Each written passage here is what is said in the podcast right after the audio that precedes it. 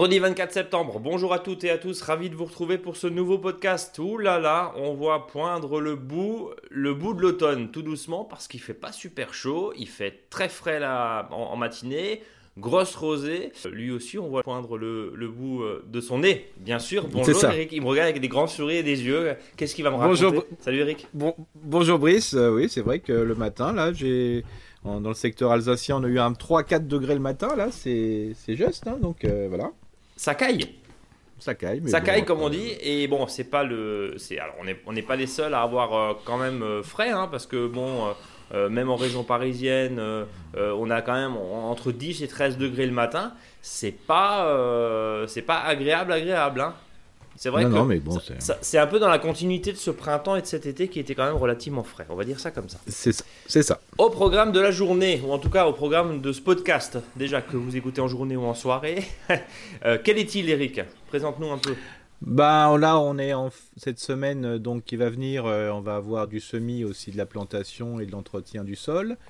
On va parler un petit peu de rocaille parce que ça fait plaisir aussi de, de faire des petites plantations, des aménagements. Ça fait plaisir. Et puis voilà, je crois qu'on a encore un certain nombre de questions à répondre. Et on a effectivement d'autres d'autres questions. Hein. Vous avez été euh, là aussi très nombreux à nous les envoyer sur contact@monjardinbio.com. On essaie de traiter le plus possible, mais comprenez qu'on peut pas faire 1h30 de podcast. Donc euh, certains jours, on est obligé de les sélectionner. Voilà. Donc euh, merci en tout cas pour votre fidélité et votre réactivité. Alors justement, sans plus tarder, Eric, je te propose de passer ce que tu appelles le tempo au jardin, l'agenda du jardinier en fonction de la lune. Alors évidemment, hein, selon les conditions, on sait qu'il prévoit un petit peu de pluie euh, euh, week-end. c'est ça. Et, l'idée, bah, c'est de voir ce qu'on peut faire entre les gouttes. C'est ça, donc euh, bien sûr, jusqu'au 28 septembre, on est sur semis. Donc ça veut dire que là, on est plutôt encore sur de la mâche. Hein. on peut encore semer de la mâche.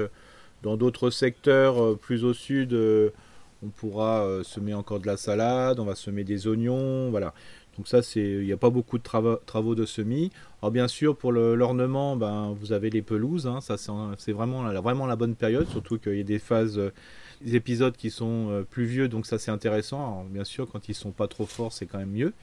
Euh, aussi, ça sera le moment pour les engrais verts au potager. Hein. c'est encore possible. Alors de, de moins en moins dans le nord de la, au nord de la France, hein, parce que la levée va être un peu plus longue, parce que on, suppose que fin octobre, bah, il va faire froid quand même. Et puis bien sûr pour les prairies fleuries, ça aussi c'est important parce que souvent il est conseillé de le faire au printemps, mais moi je dis franchement il faut plutôt le faire à l'automne, comme ça une belle installation et la levée plus, sera mieux au printemps. Eric, la mâche a vraiment du mal à pousser. Enfin je sais pas chez toi. Oui, ça a du mal. Oui, moi aussi c'est un peu. la, mâche qui, alors chez certains, je sais, on a eu des retours. Oui, on appelle ça aussi doucette. Hein, euh, voilà plus la masse sauvage. Alors je sais que moi j'ai laissé euh, de la mâche fleurir l'année dernière, bah, celle-là elle est impeccable. Hein. J'en ai même deux trop, hein. j'avais trop laissé de semis spontanés. Euh, la mâche qu'on sème soi-même, des fois on a beaucoup plus de difficultés. Hein. Faut pas être, euh, voilà, on dit que ça lève en six jours, mais des fois faut pas être si pressé que ça. Donc attendons, attendons un petit peu. Mais franchement, je suis de plus en plus convaincu de, semer la mâche au printemps quand euh, je veux dire, euh, c'est-à-dire quand il y a la floraison, alors quand j'ai la semis de mâche spontanée, hein. Donc laissez de la mâche et quand vous la laissez fleurir, après vous en avez partout. Hein.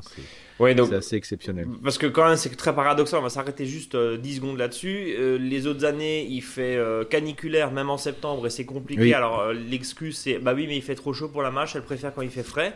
c'est ce qu'on s'est dit aussi cet été. après l'autre excuse et, cette année c'est oui mais il fait un petit peu trop frais finalement et puis un petit peu trop humide. Bon en fait c'est jamais bon quoi. Non c'est pour ça que et puis après, ceux qui ont vraiment des difficultés sur certains sols, c'est parce que le sol ne correspond pas à la mâche. Hein. Donc, euh, on va rappeler, c'est quoi le sol idéal pour la mâche? Bah, faut que ce soit un peu un sol un peu tassé hein, quand même. Hein. C'est pour ça que souvent il arrive dans les chemins. Euh, vous, vous, les avez malheureusement, des fois on le voit en viticulture. Euh, sur les, sur les pentes un petit peu entre les rangs qui sont un peu tassés, il y a de la mâche qui arrive, on comprend pas pourquoi ça arrive euh, sans entretien, bah, simplement c'est du, spontané. Hein. Bon. Euh, il faut savoir que la mâche, euh, je veux dire au niveau sélection, bah, elle est la mâche est très proche de la plante, je dirais naturelle, hein, donc ça pousse plutôt dans les milieux comme ça spontané, hein, c'est assez, assez fou à dire. Mais plus on se rapproche vers des légumes qui sont proches de, de la plante sauvage, entre guillemets, bah, mieux ça pousse. Hein. Bon, donc en tout cas, le plus naturel possible, entre guillemets, le plus spontané, c'est ce que tu disais, quitte à anticiper justement les récoltes de... Alors attention, quitte à anticiper les récoltes de fin d'année en semant de la mâche début d'année, au printemps, pour que ça se refasse un semi spontané. En gros, on laisse monter en graines, c'est ce que tu disais et au moins on est sûr. Donc dans un coin du jardin on, on touche pas trop oui c'est ça ou à un endroit ou à un endroit où vous savez que euh, bah, euh, vers la, mi-août ou fin août euh, bah, vous aurez plus rien dans cet espace là hmm. parce que vous avez peut-être mis des haricots verts avant par exemple. Bah, si vous avez laissé un semis de mâche spontané à cet endroit là ou si vous prenez la, graine de vos, de, de vos, de vos mâches et vous la mettez à cet endroit là ben, vous avez une grande chance qu'au que fin août début septembre ben, la mâche va sortir. Bon Ensuite, tu nous parlais d'une lune descendante à partir du 29 septembre. Et donc là, c'est forcément plantation. Et, tu nous proposes quelques travaux aussi. C'est ça, donc là on a un peu le temps, donc ça va permettre aux auditeurs et auditrices de, pouvoir planifier ça sur les 15 jours à venir, hein, parce qu'il faut savoir que la lune descendante, ça sera dans les 15 jours à venir aussi. Donc là c'est plantation et travaux du sol, alors donc là il faut en profiter pour décompacter le sol, hein, pour, euh, voilà, on gagne du temps. Alors n'oubliez pas, si vous décompactez, euh, surtout pour les sols limoneux, argileux et limoneux sableux, bah simplement à la fourche bêche ou à la grelinette. Alors vous après, comme il y a les feuilles qui commencent à tomber ou d'autres déchets, des tontes de pelouse, bah, vous mettez tout de suite un déchet dessus euh, pour vraiment euh, éviter la battance des pluies à venir et surtout le lessivage des sels minéraux. Si vous avez déjà du compost dans votre compostier, ben, je vous invite à le mettre. Et si vous avez du fumier peu décomposé, mettez-le aussi, mais toujours bien couvrir de feuilles par la suite. Et puis le point qui est très important, il faut éviter de, venir, de marcher dans votre plate-bande, euh, sinon vous allez recompacter le sol. Donc là, c'est bon le moment de le faire. Alors je parlais de paillage là aussi, hein, euh, tous les déchets du moment qui commencent à arriver en foison, parce qu'il ne faut pas oublier que l'année a été très poussante de tout, plein de branches, plein de feuilles, plein de tout. Hein. je veux dire, tout était grand cette année. Alors euh, les gens sont des fois un peu désespérés de voir de leur fouillis, surtout ceux qui sont un peu maniaques du jardin, euh, dans leur espace, mais il ne faut pas oublier que comme ça a beaucoup poussé, ça veut dire que les plantes ont un système racinaire puissant, ils ont remonté des sels minéraux qui étaient très enfouis, ils les ont remis en surface en faisant du végétal, ce qu'on appelle de la biomasse, et donc cette biomasse, surtout ne le portez pas en déchetterie, déjà la, déchetterie vous remerciera parce qu'ils n'en peuvent plus, là ils sont submergés des déchets verts, mais en plus et surtout pour vous, ça va permettre d'améliorer la qualité du sol, ce qu'on appelle la fertilité. Autre point euh, qui euh, revient très souvent, c'est quid de mes tomates pour ceux qui euh, ont encore les tomates qui sont couvertes de mildiou, parce que je crois que c'est à peu près le cas dans 95% des cas, hein, je pense, sur le territoire français. En tout cas, chez nos auditeurs, c'est un, vrai problème. On croise les déchets, tu le disais, hein, on évite d'ajouter, de, mettre en déchetterie. Mais qu'est-ce que tu peux encore redire à ceux qui n'ont pas forcément entendu tes, tes conseils? On croise des paillages, c'est-à-dire on exporte ce déchet dans un autre endroit. C'est ça, si vous avez des arbres fruitiers par exemple euh, qui ont eu des feuilles malades, euh, qui ont des fruits pourris au sol, hein, euh, ce qui peut être des prunes, mais surtout des pommes, par exemple des poires qui ont été attaquées par le carpocaps, et après il y a la pourriture qui s'est installée. Vous ramassez sous ces fruits, vous les laissez pas sous ces arbres-là, et puis vous les mettez dans le potager. Alors vous les écrasez avant si vous voulez en les mettant, hein, ou une fois que vous avez décompacté le sol, vous les balancez sur le sol, et puis après vous les couvrez, ou soit vous les mettez au pied des arbustes. Euh, vous faites la, même chose euh, pour les pieds de tomates. Alors là, bien sûr, vous ne les mettez pas au potager, mais le mettez euh, par exemple au pied des haies de, de, de, de, voilà, la haie champêtre et compagnie. pour faire un peu, pour que ça se décompose plus facilement, bah, vous les prébroyez à la tondeuse et puis vous le mettez au pied des haies. Vous pouvez mettre rajouter des pommes pourries si vous voulez, hein, et puis vous mettez des feuillements dessus. Alors déjà, un, les vers de terre vont aimer ça. Comme il y aura des vers de terre qui vont remonter, et en plus il y aura peut-être des vers euh, je dirais les vers du compost, des tout petits. Il y a les oiseaux qui vont venir, donc ça va. Voilà, c'est une utilisation. Pareil pour les feuilles des courges et compagnie. On va en parler euh, évidemment avec notamment une question d'un auditeur ou d'une auditrice euh, sur, sur ça, donc on aura l'occasion d'y revenir. D'autres travaux, Eric? Oui, toutes les plantations en conteneur ou en godet. D'accord. donc, ça veut dire la haie au verger aussi ou c'est trop tôt? Alors les petits fruits pourquoi pas, oui. mais bon il n'y a pas forcément des fois un choix important chez les, pépiniériste, hein, donc attendez un petit peu. Euh, parce que là aussi, hein, des fois, c'est des, c'est, des vieux trucs, je dis doucement, hein, c'est des fois, c'est des vieux trucs qu'on passé l'été, là. Euh. donc voilà, faut plutôt les nouvelles plantes qui arrivent, quoi. Euh, donc ça, c'est intéressant, mais là, que du conteneur, surtout pas de racines nues. D'accord, c'est donc c'est trop... que vous avez même des déplantations à faire pour remettre voilà, je sais qu'il y en a qui s'essayent en ce moment, ça poussera peut-être, mais tout dépend de, de l'arrière-saison. Donc attendez pour les racines nues, attendez fin octobre, début novembre, hein, c'est beaucoup plus. On aura l'occasion évidemment d'en reparler euh, là-dessus. Et puis euh, bon, il y, a aussi un, point, c'est euh, l'entretien de la pelouse. Alors on peut, on peut la semer, on peut faire du regarnissage, hein, là jusqu'à début novembre, ça dépend encore une fois des conditions météo. Mais j'aimerais que tu remettes, parce que nous on, a eu, on, est très amusés, des fois on a des clients qui nous appellent et qui nous disent bah, est-ce que vous auriez un produit bio magique pour enlever le trèfle dans le gazon? Alors, Eric, en général, on, leur répond bah oui, ça s'appelle l'acceptation. Vous savez juste, juste un point, on va rappeler que la pelouse, c'est une monoculture, donc par définition, c'est très compliqué d'avoir que de la pelouse si on l'entretient pas. C'est quoi le remède miracle et tout bio? C'est l'huile de coude, Eric? Oui, c'est ça. C'est-à-dire que si, alors il y a déjà de la pratique. Hein, si vous tondez plus haut, vous avez plus de graminées. Euh, ça, c'est donc, ça, donc plus d'herbe, hein, plus de gazon, plus de poissées, hein, ces fameuses graminées qui nous intéressent pour le gazon.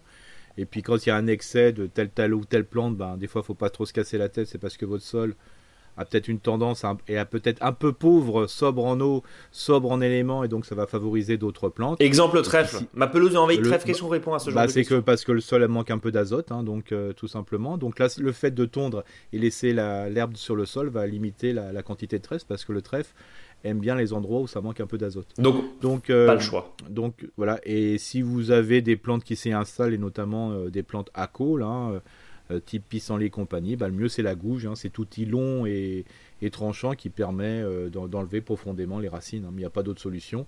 Et puis après, le meilleur, de toute façon, la meilleure des solutions, c'est l'acceptation. Oui, c'est ce qu'on disait il y a deux secondes. Il y a une personne qui m'a fait rire, qui m'a fait rire il y a trois jours en animation. Elle me dit bah, mon problème, moi, c'est mon énorme problème. Euh, j'ai plus que du serpolet.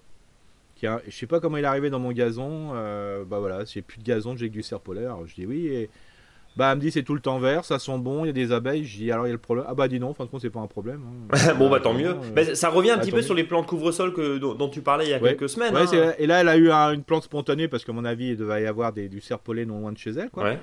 Et donc, elle fait bah, sur des endroits, du en fin de compte, bah voilà, c'est sympa, c'est joli, c'est violet à un moment, c'est voilà, pourquoi pas. Donc, euh, j'aime bien des fois des, des raisonnements qui font, c'est de l'anti-raisonnement, j'aime bien parce que c'est un problème, puis en fin de compte, ah bah oui, en fin de compte, moi j'ai du gazon alors que toi t'en as plus. Oh, finalement, on s'adapte. Oui, parce que le serpolet, il reste, alors c'est pas un beau vert, euh, un beau vert très vif comme sur un green de golf, mais au final, c'est quand même un peu plus vert qu'une pelouse qu'on a laissé cramer tout l'été euh, au soleil. C'est ça, voilà. et puis, en plus, cette année, il s'est bien installé parce que le sol était un peu meuble, donc il s'est euh, marcoté un peu partout. Alors, bien sûr, en 2021, c'était pas, pas trop de problème pour les gazons. Hein. Bon, Eric, est-ce qu'on a fait le tour de nos travaux? Oui, de, nos différents travaux. Là, une longue période hein, de, à partir du 29 septembre, hein, donc une longue période de lune descendante, donc plantation. et travaux du sol. Euh, on, l'a vu et on vous invite évidemment à, retrouver ces précieux conseils sur notre blog euh, Mon Jardin Bio. Eric, on passe aux questions. Alors il y a Maude, pardon Maude, on n'a pas pu répondre à votre question parce qu'on a dû sélectionner effectivement les questions, mais Maude nous dit euh, que euh, ces haricots nains poussent en direction du ciel. Alors je ne suis pas experte, je n'ai pas encore rencontré ce phénomène, mais je les ai plantés fin juillet, butés deux fois. Je pense pas avoir abusé de terre de compost car il n'y a pas eu de fleurs, elles sont apparues toutes fins euh, août pour laisser place à cette étrange pousse. Hein. donc les photos forcément en podcast ça ne se voit pas, mais, mais globalement ben, les haricots nains poussent pas. Voilà, ils poussent en direction du ciel mais ils font rien. Comment on peut expliquer ben, ça? alors, alors c'est vrai que des fois ça peut être un excès de, de, manger, hein, de miam dans le sol. Hein. donc, euh, donc quand ils font que de la feuille, du végétal plutôt qu'à faire, euh, je dirais, du, de la fleur. Donc c'est des fois un peu de sobriété. C'est comme l'histoire du, du trèfle. L'excès euh, d'azote euh, bah, empêche le haricot. Mais en principe, euh, ça devrait pousser. Je, vois pas pour. franchement, là, je, sèche un Ça, ça, arrive aussi. Est-ce qu'on peut faire le parallèle, Eric, avec ce qu'on s'est dit il y a quelques semaines euh, C'est-à-dire les choux, concrètement, qui font que de la feuille, que de la feuille, que de la feuille, qui se creusent des fois au milieu ou qui ne pomment hmm. pas? On avait une question, je crois, il y a 15 jours, des fruits, des, des, choux rouges, par exemple, qui ne hmm. pomment pas. Euh, c'est quoi C'est quoi le problème? Non, mais là, c'était plutôt une, souvent, c'est que bah, s'ils pomment pas, c'est qu'ils ont envie de fleurir rapidement, quoi. Oui, donc c'est un stress. là, c'est plutôt, là, c'est plutôt un stress euh, qui fait même des fois parce qu'il n'y a pas assez d'eau, pas assez à manger ou trop, mais c'est surtout le pas assez. Mais ces situations de stress euh, peuvent aussi arriver sur le haricot, Eric? Non, le haricot, en principe, il devrait, même s'il fleurit peu, euh, si ça manquait de manger à boire, le haricot va fleurir un petit peu, peut-être, mais il va tout de suite faire des gousses, hein, et des gousses qui sont très dures avec du, haricot pour qu'il puisse se ressemer. Hein.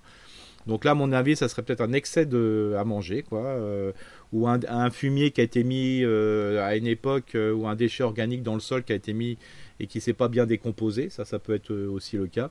Mais à part ça, je ne vois pas. Bon, voilà, Maud, en tout cas, voilà notre réponse par rapport à ça. C'est vrai que c'est un peu compliqué. c'est un peu compliqué. Je, vais te remontrer quand même les, les, photos, les photos Eric. on, est, on est sur un plan qui, au final, bah, euh, Ce, que je ferai, c'est qu'on répondra en direct à, à Maud, euh, je dirais par, euh, par mail, voilà, pour, en analysant bien les photos. Pour les, pour les, pour les éléments. Voilà Maud. Madi qui nous dit J'ai une petite question pour le paillage. J'ai à disposition des plaquettes de chêne, du mulch ou de la sciure de chêne ou de pin, sapin. Est-ce que je mhm. peux mettre. Est-ce que je peux mettre justement ces plaquettes de chêne? J'ai peur que cela soit trop acide avec le tanin. Si oui, vaut mieux, mieux vaut mettre pardon, les plaquettes ou le mulch ou la sciure. Qu'est-ce que vous en pensez? Euh, voilà. Alors, il faut savoir que les plaquettes de chêne, euh, l'assure euh, et le mulch, je ne sais pas si, ce qu'on entend par mulch, ça doit être peut-être un broyat de quelque chose. C'est riche en carbone, c'est sec et souvent c'est grossier. Donc, pour avoir quelque chose d'idéal, c'est de. Tout l'inverse de toi. Ouais, c'est ça exactement.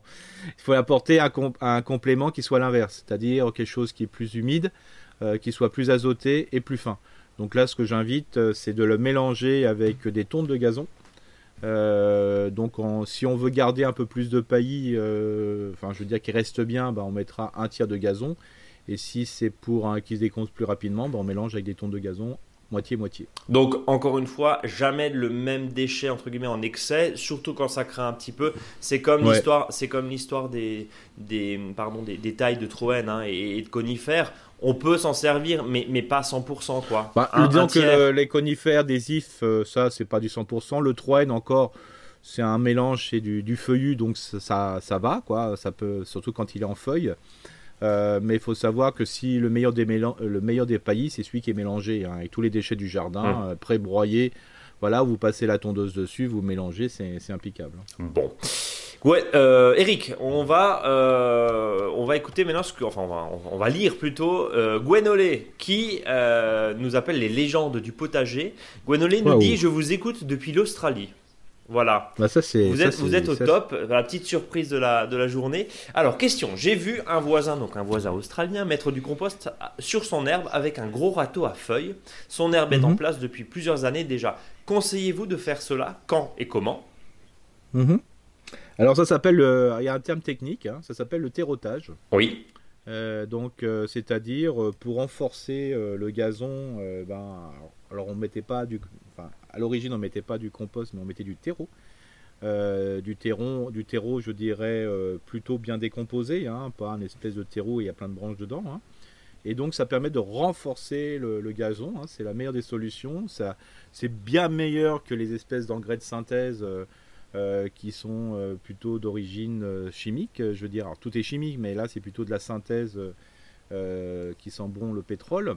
Donc euh, là, le terreau ou du compost, euh, c'est vraiment, euh, bah, c'est super. Alors, bien sûr, le, compost, il faut en, mettre, faut en mettre beaucoup moins que de terreau, quoi. Hein. Mais ça peut être une solution super intéressante. La dose à peu près, c'est quoi Une poignée bah, Enfin, on recouvre beaucoup, on fait un tout petit saupoudrage bah, Disons que déjà, si on en met 2-3 mm de, compost, c'est déjà bien. Ouais. parce qu'il ne faut pas oublier que 2-3 mm, ça veut dire c'est une décomposition de 3 à 4 cm de déchets verts. D'accord. Donc, on imagine la couche, évidemment. Donc c'est quand même assez intéressant. Euh, alors si en plus euh, c'est complété euh, par une tonte un peu plus haute et le fait de laisser le déchet de tonte, je dirais, sur le sol, en sachant que on ne coupe jamais plus de un tiers de, la pousse du gazon, bah, ce cumul de matière organique va ne faire qu'une chose, c'est d'améliorer la qualité du sol, un meilleur enracinement et je ne sais pas dans quel secteur il est en Australie. C'est vrai que peut-être qu'il faudrait que Brice, on, on, prévoit ce voyage. Ce serait peut-être intéressant pour avoir des meilleures explications. Oui. Euh, c'est que bah là, il y a peut-être des problèmes de justement de, sobriété par rapport en eau. En eau, ouais. Donc là, c'est le plus on mettra de la matière organique, plus on maintient son gazon. Et, c'est une très bonne euh, opération. Donc voilà, terroter vos gazons, euh, comme le dit Eric, pas seulement en Australie, hein, en France aussi, ou partout où vous nous écoutez. Alors il y a un faux terrotage qu'on fait, qu'on fait en ce moment et je sais qu'il y a des campings qui le font donc euh, ça je peux vous assurer que s'ils le font c'est que c'est bon parce que sinon euh, pour les emplacements engazonnés c'est pas top. les feuilles, bah, il est réparti sur le gazon, quand il y a bien sûr puis les personnes qui sont sur les espaces, et il broie la dernière couche, la, dernière tonde de gazon, il les broie avec les feuilles. C'est-à-dire que, bien sûr, s'il y a une, grosse accumulation de feuilles à un endroit, il répartit un peu tout, mhm. mais il broie l'ensemble sans mettre le reste il passe la tondeuse, ça prébroie et ça renforce en matière organique le, sol. C'est vraiment super. Euh, après, il faut juste pas qu'on soit dans une région très très venteuse parce que sinon, en général, ça reste pas, euh, ça reste pas trop dessus. Ah oui, mais si c'est broyé avec la, tondeuse. Oui, ça, s'incruste quand même dedans. Oui. Ça, reste dans le sol, il n'y a pas de souci. Donc tonte haute. Hein. de toute façon, toi, tu conseilles régulièrement les tontes, tonte hautes. Hein. avec feuilles, par exemple, réparties sur l'ensemble des gazons, ça améliore la qualité du gazon.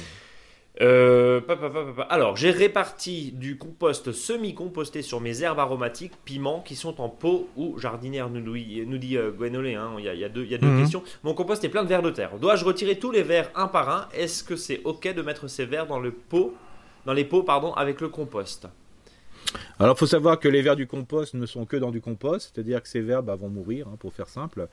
Donc euh, souvent c'est ce qui se passe, c'est que quand vous récupérez du compost avec des vers dedans, ce que je conseille, c'est que euh, avant de le récupérer, vous mettez votre compost en pleine lumière. Donc ça veut dire que les vers du compost, ce qu'on appelle les vers épigés, hein, les vers du pêcheur, vont aller au fond. Oui. Donc vous raclez le dessus, euh, comme ça, ça sera, les vers sont au fond et donc le fond du, du pot, bah, en réalité c'est rempli de verre. Hein. Plus vous allez à vous l'enlever au fur et à mesure, les vers ils s'enfoncent dans le sol parce qu'ils ne supportent pas la lumière. Et, donc, euh, au bout d'un moment, vous n'aurez plus qu'une couche de verre de terre, que celle-ci, vous les remettez soit dans votre compostier, euh, ou si vous faites du lombricompostage, ou si vous avez un peu plus l'âme, je veux dire, pour ce monde animal, vous le mettez dans des feuilles mortes, hein, euh, ou vous le mettez en forêt, ou voilà, donc comme ça, ça sera top. Hein. Et surtout, ne le mettez pas sur la terre, ce n'est pas les mêmes vers de terre. Là, l'idée, c'est aussi, ça, c'est une opération sauvetage hein, que tu nous dis, c'est pour éviter en fait qu'il meure dans, dans, dans Non, mais même de mettre dans un compostier quand on récupère, euh, pour les gens, ils disent oui, je récupère mon compost, il est rempli de vers de terre. Bah, l'idéal c'est de, le, oui, en plusieurs fois. Donc on enlève les couches mm. et au fur et à mesure que vous enlevez les couches, les vers de terre s'enfoncent. Bon, euh, dernière question Gwenoé et qui est plutôt une, suggestion, Eric, il va falloir sortir euh, le traducteur. Si, pouvait, si Eric pouvait traduire son dicton du jour en anglais, ce serait top. Voilà, petit clin d'œil. Waouh, waouh. Bon, euh, bon. à l'étude à l'étude. Euh, Marion de Houille qui nous dit euh, par le bouche à oreille, j'ai cru comprendre que les fèves poussent bien à l'automne, poussent mieux au printemps, euh, à l'automne pardon qu'au printemps. Est-ce vrai Oui. Quand faut-il les planter et quand sera donc la récolte Alors même en Alsace, c'est justement une remarque qu'on m'a fait hier soir. donc il y a eu une meilleure pousse, donc se fait à l'automne, donc prochainement d'ici un petit mois vous pourrez planter vos fèves. Voilà, donc on peut, euh, même en automne. si le, sol est, si le sol est très très humide, il peut y avoir des pourritures. Bon, attention aussi. Ensuite, elle nous dit bah, elle a planté des salades qui ont bien levé, puis elles ont disparu les unes après les autres. Les limaces les ont toutes mangées. Bon, ça, c'est un petit peu le problème de cette année. Euh, et elle nous pose juste la question, Marion pourriez-vous parler des poireaux perpétuels? Est-ce que vous en avez déjà planté? On va juste rappeler ce que c'est un poireau perpétuel, Eric. Bah, le poireau perpétuel, euh, c'est comme un poireau, je dirais. Hein, Mais il est perpétuel voilà, il, on, laisse dans le sol, il, repousse sans arrêt. Quoi, hein. ouais. Euh, donc il faut savoir que le poireau perpétuel n'a pas une destinée comme le poireau de bleu de Solèze et compagnie parce que les fûts sont tout petits. Hein. Euh, les, les, poireaux perpétuels. Euh, ouais, tu fais pas des poireaux vinaigrettes avec quoi. Voilà, c'est ça, c'est un complément, c'est très pratique. Par contre, quand il se plaît bien, il peut y avoir des mètres et mètres carrés de poireaux perpétuels, hein, donc c'est intéressant. donc on coupe à la base et ça repousse sans arrêt. Donc je vous invite, même ça coûte des fois un peu cher à l'achat, de, bah, de toute façon, ça va vite se, multiplier, donc il n'y a pas de souci.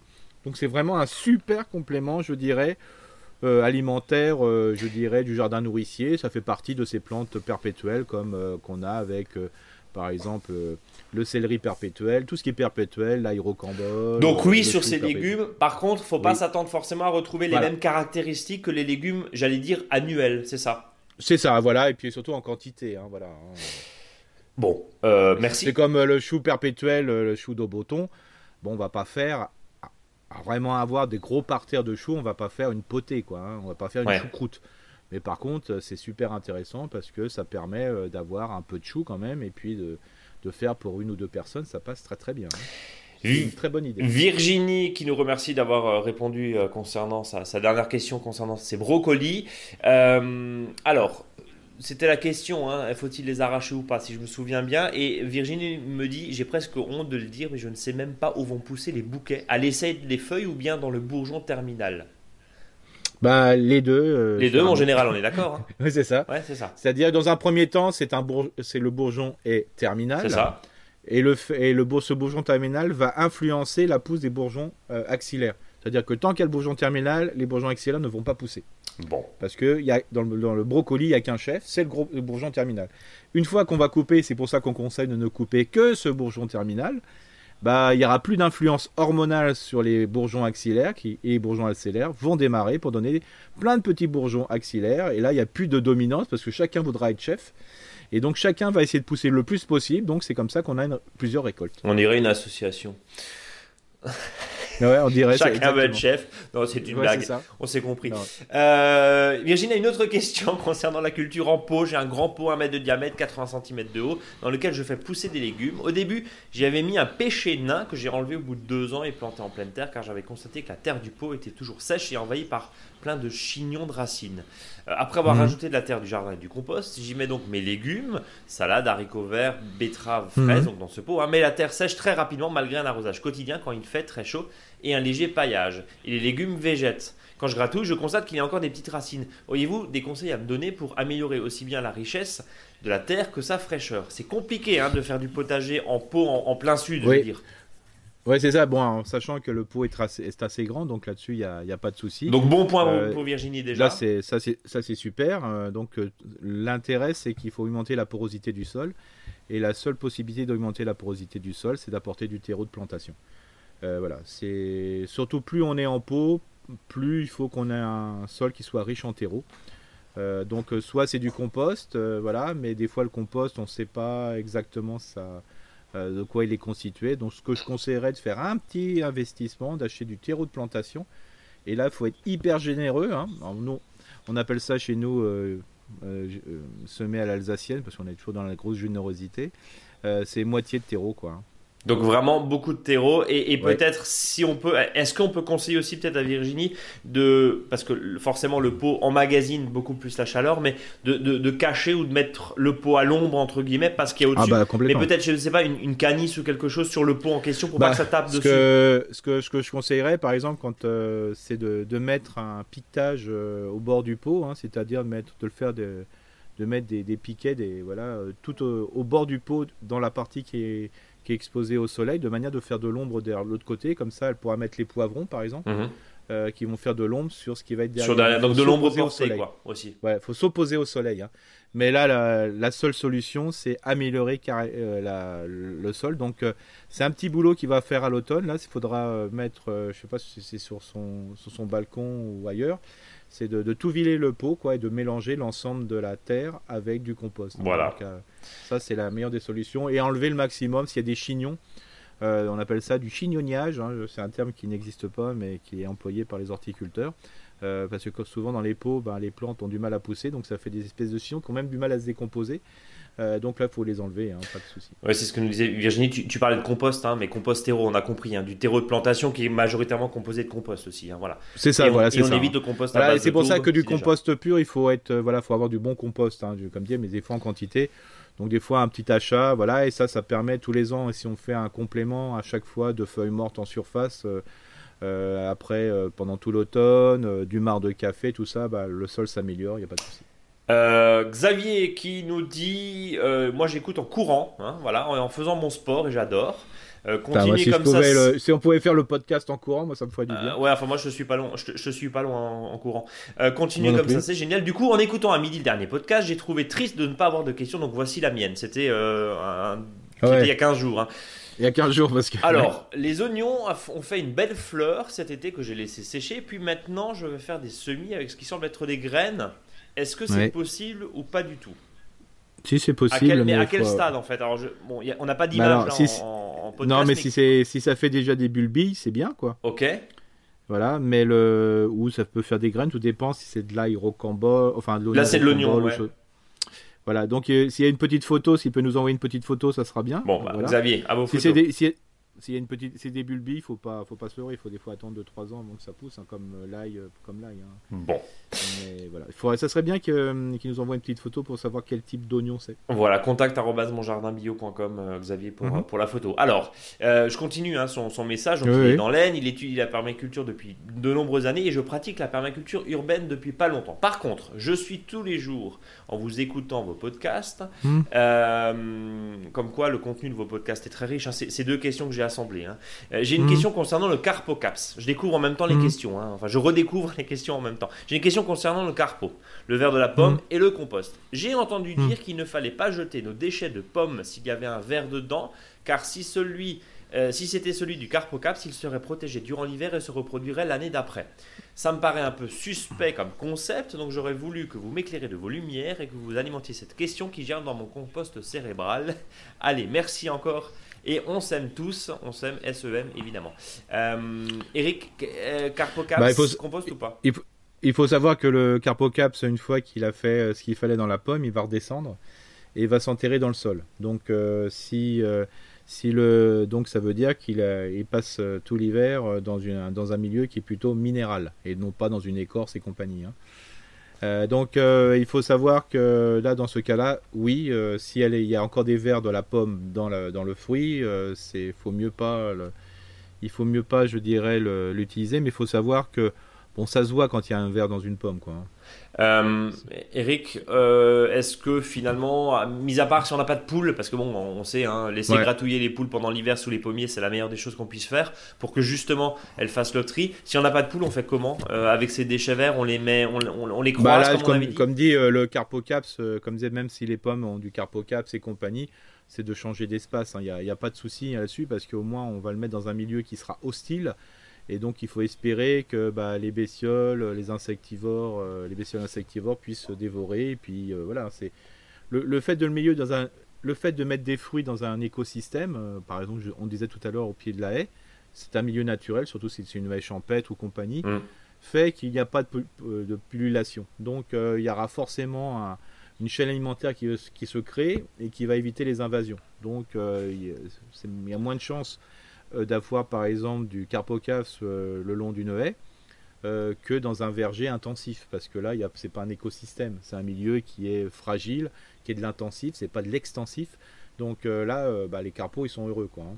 Donc on Donc, croise le, le encore milieu naturel, euh, voilà. Donc euh, déjà dans le compost, si le compost chauffe, euh, il n'y aura pas de, de problème. euh, Les carpocaps sont, sont détruits. Sont détruits, ouais. euh, Ouais, mais Eric, Ça, tu sais a- très bien pas que le compost particulier il chauffe rarement à 60. non, c'est ça. C'est pour ça que je disais, voilà, s'il chauffe. euh, Mais ce qui peut être intéressant, c'est que quand on met les pommes dans le compost, de le rajouter avec beaucoup de matière organique, type gazon, type- de manière que ça puisse chauffer et détruire les larves. Voilà Xavier, n'hésitez pas encore une fois. Mais bon, après, euh, je veux dire, c'est pas, c'est pas très grave. hein. Je veux dire, euh, le plus gros souci, c'est la pollution lumineuse, euh, c'est le manque de prédateurs. euh, Qu'il y ait des carpos, c'est normal. Euh, Ouais, enfin Eric, aujourd'hui on est quand même, pardon, je te coupe, on est quand même sur 90 à 95% de fruits attaqués chez certaines personnes. Eh ben ouais, Tu- parce qu'il manque aujourd'hui 90-80% d'hirondelles, il manque de chiroptères. Hier, j'étais tout, tout content d'être en pleine ville et voir des chiroptères, enfin des, des chauves-souris. Euh, voilà, mais c'est, on est. euh, Ça, c'est la invasions. réalité. Alors, en, en- en dehors des débats, euh, en, dehors des débats et des reportages, etc., qu'on peut voir, peut voir, pardon, à la, à la télé, j'en perds mon micro, euh, qu'on peut voir. Là, concrètement, toi, tu nous dis, oui, mais aujourd'hui, euh, le fait qu'il y ait Bah oui. le fait qu'il y ait de moins en moins de mésanges, bah forcément, la pression, elle est Bah là. oui, c'est- complètement. Et puis ça, c'est c'est net et précis. hein. Quand vous avez euh, un champ de maïs, alors je parle plus côté alsacien, hein, mais ça peut être aussi un champ de vigne. hein.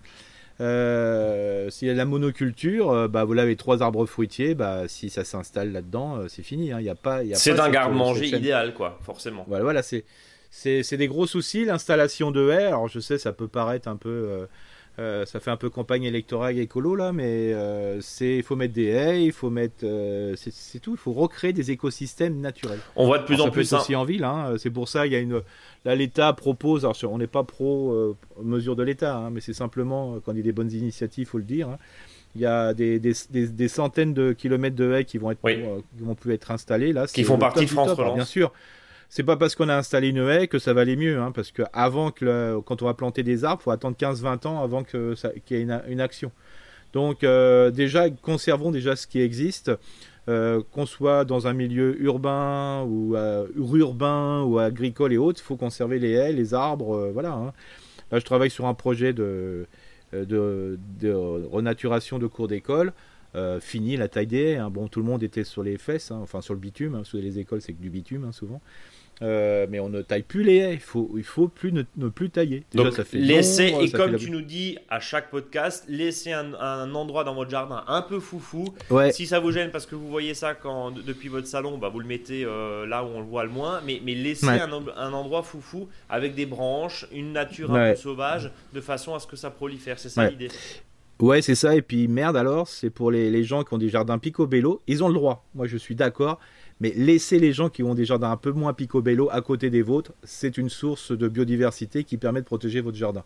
Donc respectez le, le choix de chacun. Le style le style et le choix de chacun. Voilà, moi je suis pour tous les types de jardins, mais s'il y a quelqu'un qui a un jardin un peu plus foufou, avec plein de branches, plein d'arbres et compagnie, c'est peut-être une source de biodiversité qui protège votre jardin, parce que nous, on n'oublie pas que vous n'avez plus droit aux pesticides. C'est dit. On va juste revenir 10 secondes sur le Carpocaps, on aura l'occasion d'en reparler. On a vu, ça redescend hein, une fois que c'est dans les pommes, ça, ensuite ça va redescendre. Là, il est conseillé de mettre ces fameux, euh, euh, ces fameux cartons, ondulés. Euh, Eric, alors, on l'achète ou on le fait soi-même, on a assez de cartons chez soi. Euh, le, petit, le petit truc, c'est vraiment là, ça doit être posé à partir d'août, hein, je crois Bah oui, à partir d'août, même juillet, hein, le, comme ça on est tranquille. Et puis là, au mois d'octobre, euh, là ça descend. Euh, et donc au mois d'octobre, faut les enlever et vous les brûlez. Et vous les brûlez, mais ça veut dire aussi que si vous en avez posé déjà au mois de juillet, vérifiez quand même, parce que si le carton est un peu ramollo, ça sert plus à grand chose. Vous, le, vous virez, vous le supprimez, vous, en mettez un autre, on est d'accord. Ouais, c'est vraiment d'une belle, belle efficacité, hein, donc il faut en profiter, parce que le carpocap descend.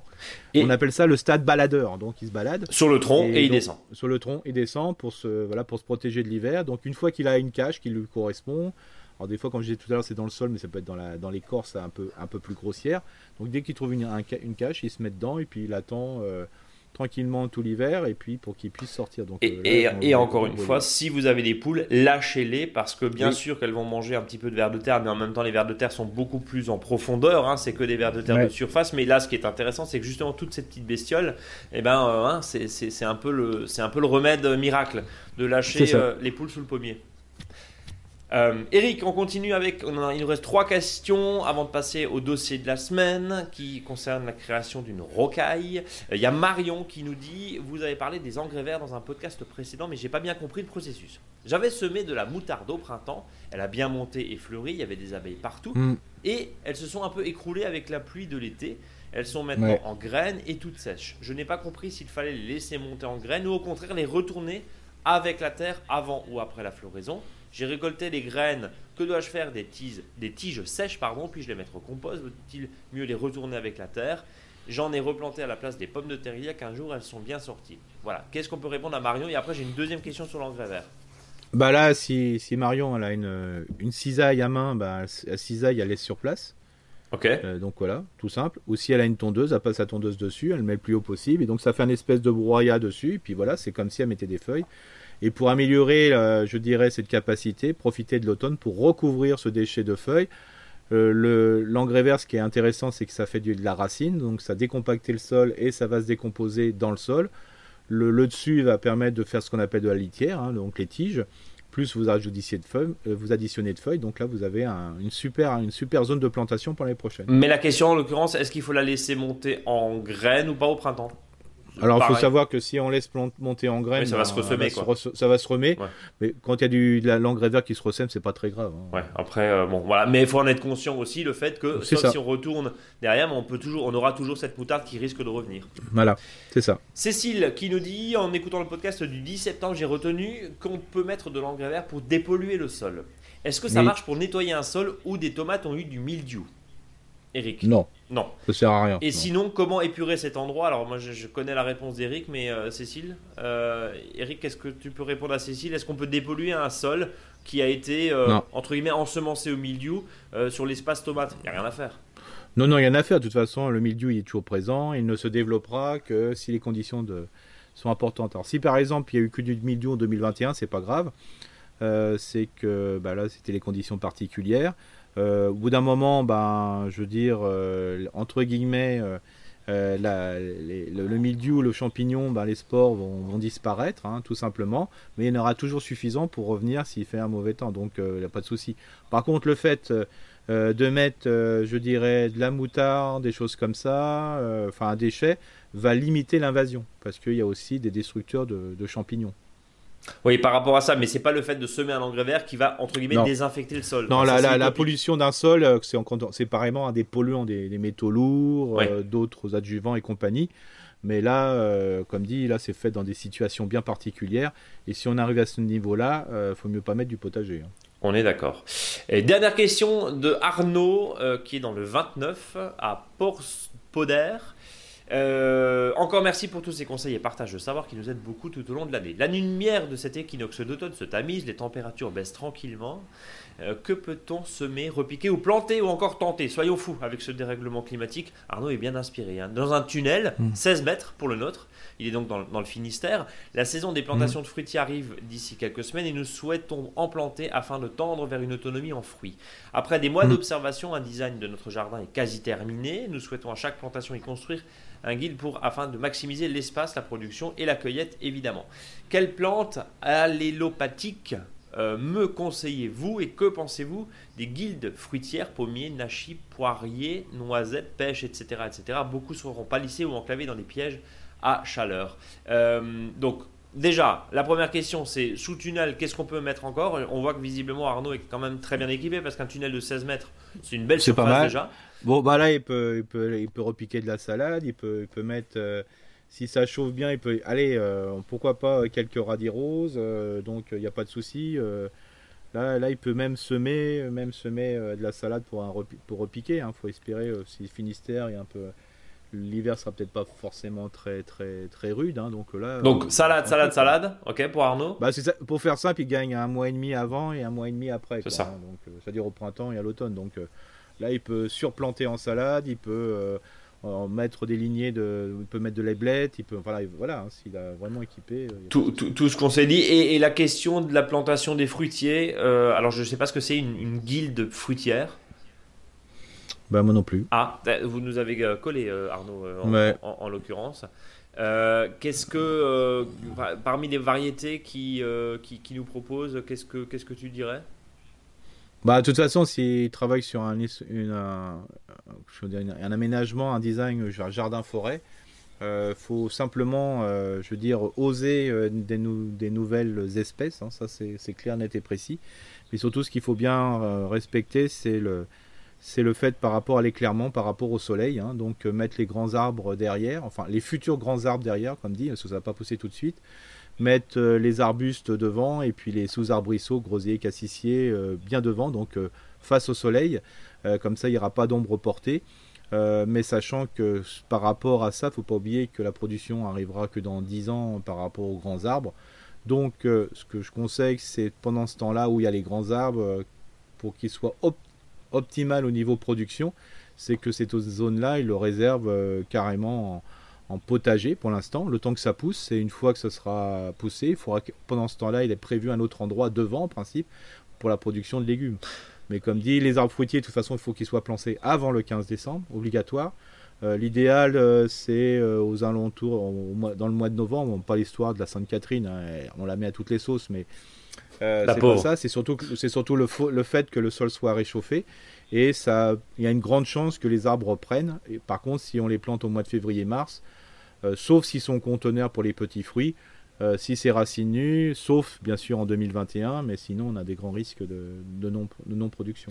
Alors la, guilde fruitière en l'occurrence, hein, c'est euh, un concept de permaculture. Entre-temps, on, bosse un peu quand même nos questions, vous avez vu après. Hein, toujours, mais on l'a toujours dit qu'on on prend les C'était spontané, effectivement. Donc, ah non, non, nous on est dans le spontané. Alors guidez-nous à Arnaud, mais visiblement la guilde est, en fait, les guildes autour des arbres fruitiers, en gros, c'est, oui, on, est globalement sur de l'agroforesterie, l'arbo agroécologie, bah, ce que je vous ai donné, c'est des principes d'agroécologie. Hein. ça. Euh, ça, c'est le principe. Et donc, euh, voilà.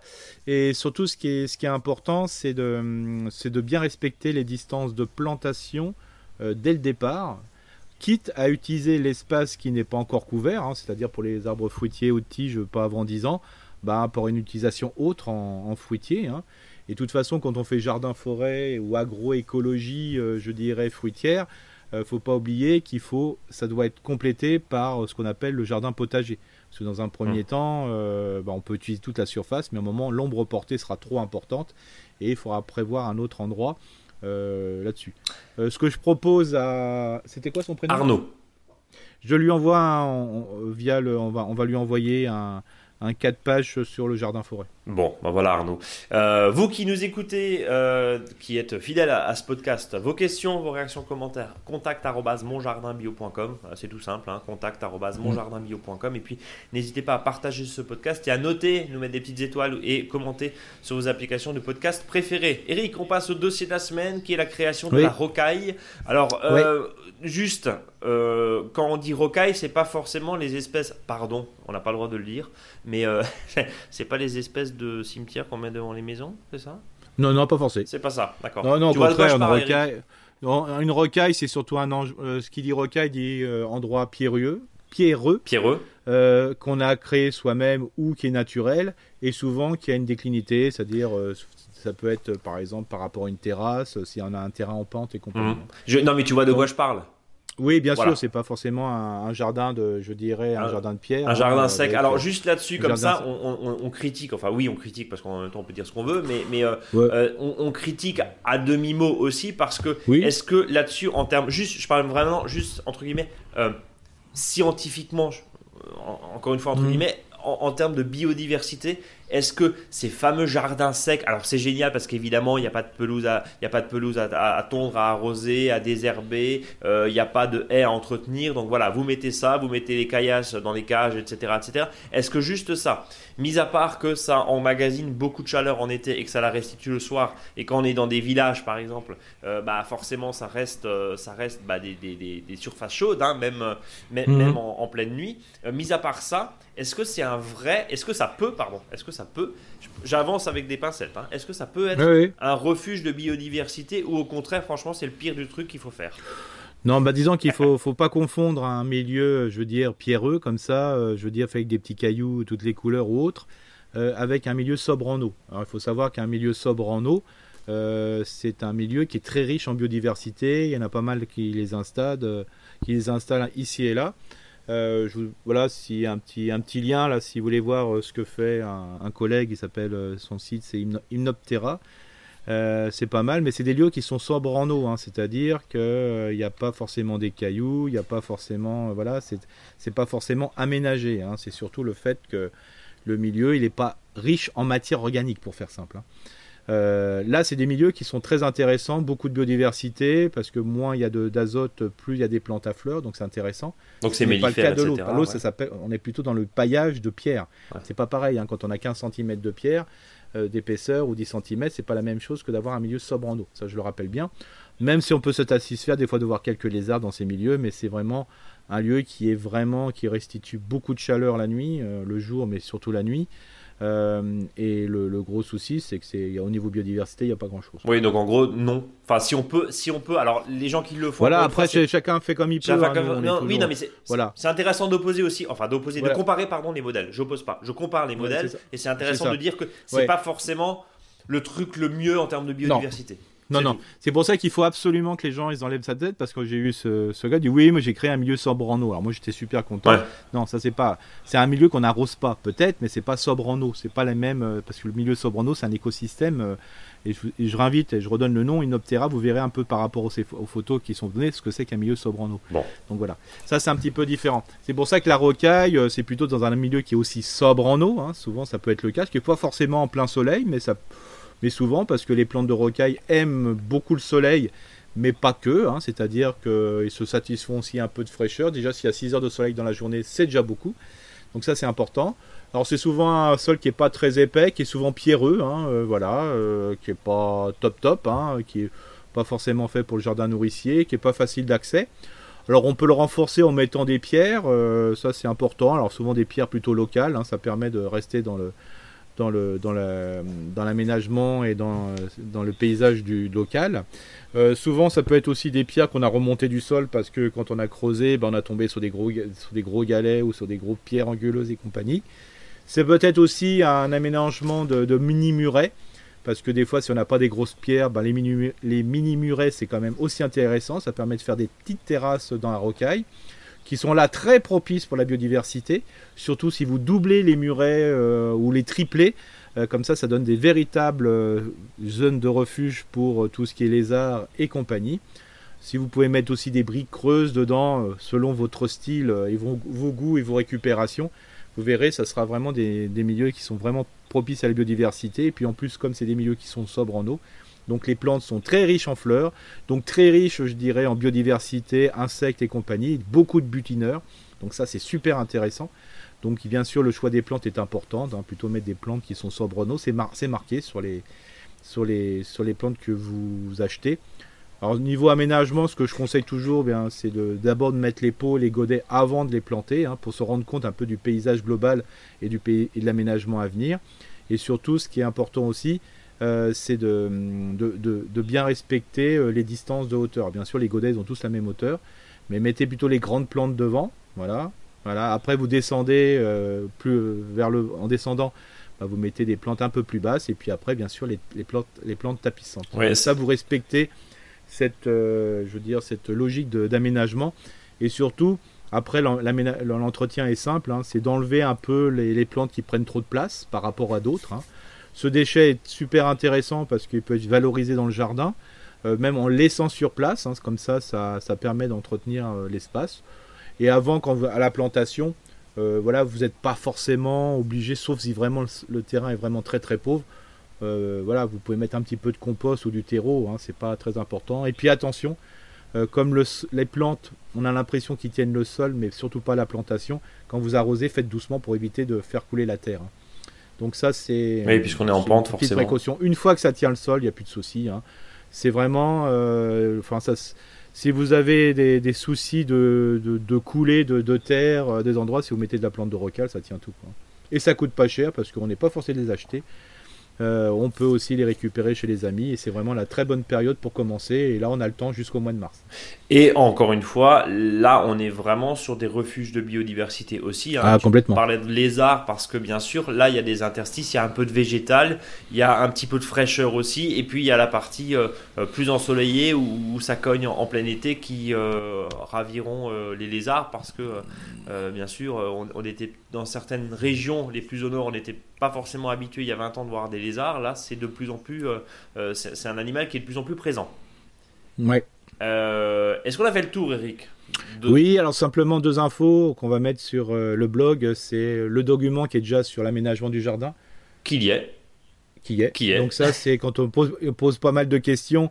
Euh, je dirais, sur euh, comment un potager par rapport au jardin ratatouille. Les fameux espaces, tout à fait. On a, on a fait, on a mis, on a mis, on a mis un document comme ça, vous pouvez voir. Hein. Alors comme dit, si vous avez une solution qui marche, continuez celle que vous faites. Nous, c'est simplement du conseil qui peut permettre de faciliter les gens qui n'ont pas forcément dans, dans ces démarches. Et puis on va mettre euh, pour répondre à sur la question de la guilde, hein, c'est ça La guilde, c'est ça. aujourd'hui.